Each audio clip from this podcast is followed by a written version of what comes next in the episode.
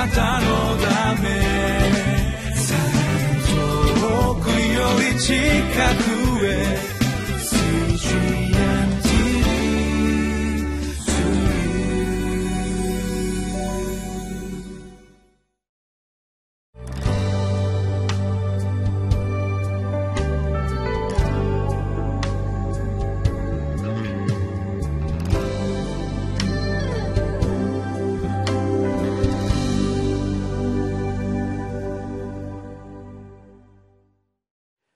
皆さんこんにちは。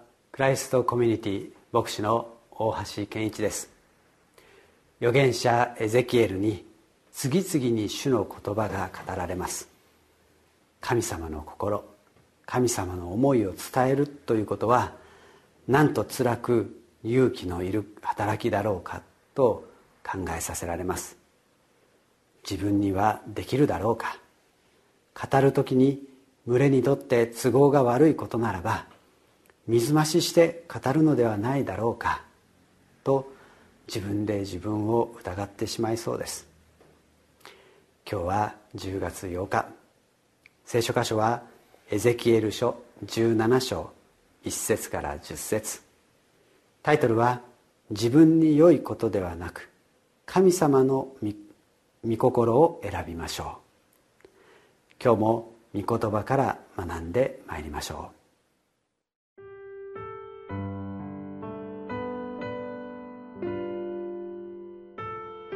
エゼキエル書17章1節から10節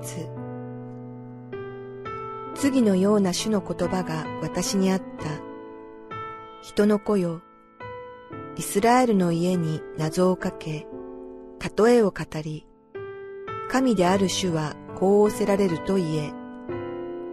大きな翼、長い羽、色とりどりの豊かな羽毛の大鷲がレバノンに飛んできて、杉の梢を取り、その若枝の先を摘み取り、それを商業の地へ運び、商人の町に置いた。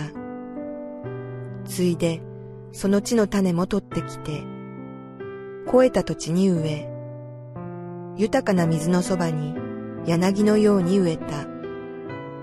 それは成長し、竹は低いが、よくはびこるぶどうの木となった。その枝はわしの方に向き、その根はわしの下に張り、こうしてぶどうの木となって枝を伸ばし若枝を出した。さて、もう一羽の大きな翼と豊かな羽毛を持つ大わしがいた。見よ、このぶどうの木は潤いを得るために、根をそのわしの方に向けて伸ばし、その枝を自分が植わっているところから、そのわしの方に伸ばした。このぶどうの木は枝を伸ばし、実を結び、見事なぶどうの木となるために、水の豊かな余市に植え付けられていた。神である主はこう仰せられると言え、それは栄えている。しかし、主はその根を抜き取り、その実を摘み取り、目のついた若枝をことごとく枯らしてしまわないだろうか。それは枯れる。それを根こそぎ引き抜くのに、大きな力や多くの軍勢を必要としない。見よ、それが移し植えられたら栄えるだろうか。東風がそれに吹きつけると、それはすっかり枯れてしまわないだろうか。その芽を出した苗床で、それは枯れてしまう。子供の前に2本の手を伸ばしてその手に持っているもののどちらが欲しいかと選ばせてみたとしましょう一方の手は聖書を持っていてその聖書を差し出すように出します。もう一方の手にはキャンディーをいくつか握って前に差し出します。そんな2本の手を目の前に差し出されて子供はどちらを選ぶでしょうか？いやあなたはどちらを選ぶでしょうか？キャンディーの方に手を伸ばすという人がやっぱり普通に考えたら多いかなと思うのです。エゼキエルが聞いた主の言葉は何とも難解な言葉であったと思います。一体何を指して語っているのだろうかと思われます。最初に出てくる大鷲はバビロンの王ネブカデネザル。ユダの王国を補修の民としたバビロンです。ユダ王国はその末期にエホヤキン王がバビロンに追従して多少なりとも繁栄を見ました。次の王ゼデキアも当初はバビロンに追従していました。しかし次なる大鷲が登場します。エジプトです。エジプトが勢力を拡大してきてイスラエルに近づくとゼデキア王はバビロンを捨ててエジプトへと寝返ってしまうということです。するとどうでしょうか？バビロンはユダをその権威のもとで繁栄を許されていましたがエジプトに寝返った寝返っていこうとした結果ユダ王国を完全に滅ぼされるということにするのです。9節10節で「枯らしてしまわないだろうか枯れてしまわないだろうか」と疑問符で投げかけられていますが神はユダ王国を枯らしてしまうことができるお方です。事実そうするということを言っているわけです。バビロンの補修の民として神の裁きを受けていたユダ王国です。補修の民という立場にあっても主はバビロンに寛容な心を備えてくださり完全に滅ぼすことはなかったのです。悔い改めて立ち返る日をバビロンのもとで待っていたのです。しかしユダ王国は力をつけてきたエジプトに頼ろうとしました。それが神様の心に触れてしまったのです。エジプトに頼るのではなく悔い改めて主により頼んでほしかったのです。だから神は完全にユダ王国を滅亡させることにしたのです。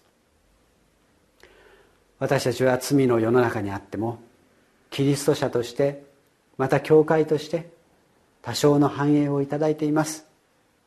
神はこの日本のキリスト教会が真に主に立ち返って主により頼む日を待っておられるのです。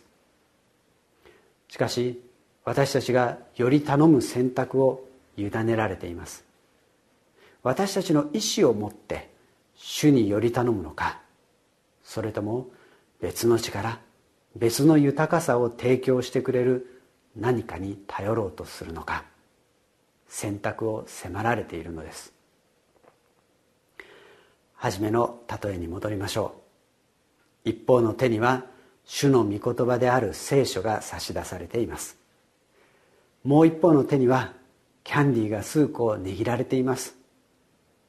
私たちはいとも簡単に美味しそうなキャンディーの方に手を伸ばしてしまうのです。聖書はキャンディーを舐めていながらでも後で読めてしまうでしょう。自分にとって甘くて美味しい方を先に選ぶ。この選択を間違えるとその結果は明らかです。主はわずかな豊かさを保っていた私たちを根こそぎ切り取り実を摘み取り若枝も枯らしてしまって私たちを滅ぼすことのできるお方です。東風を持って吹き飛ばしてしまうお方です。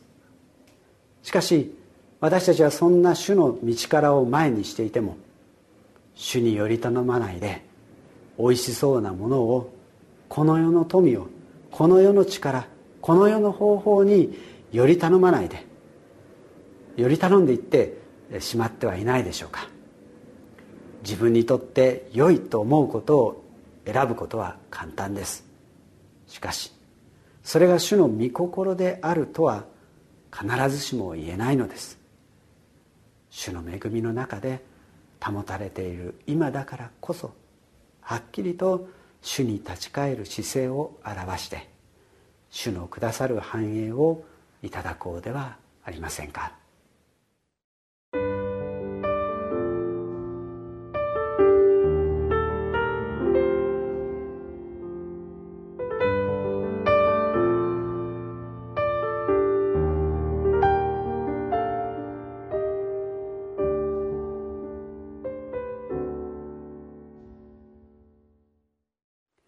神様から離れてしまう人生が虚しいように。神様から離れた教会は虚しく衰退していくことでしょう。神様はそんな教会を滅ぼすことはせず忍耐をもって悔い改め主により頼むことを待っておられます。いやそれは教会という抽象的なまた個のない集団ではなく本当はあなた自身が全く主により頼むようにと立ち返ることを待っておられるのではないでしょうか。主により頼むことから目を背けさせるこの世の目に映るさまざまな誘惑を乗り越えて自分にとっておいしいことではなく主の御心は何かを祈り求めてより頼んでいかなければならないのではないでしょうか。お祈りしましょう。主よあなたの御声を聞かせてください。主よあなたの御心を教えてください。私たちはそれに聞き従います。私たちの目を惑わし耳を塞ぐこの世の富と繁栄とを捨てて主よあなたにより頼みます。イエス様の皆によってお祈りいたします。アメン。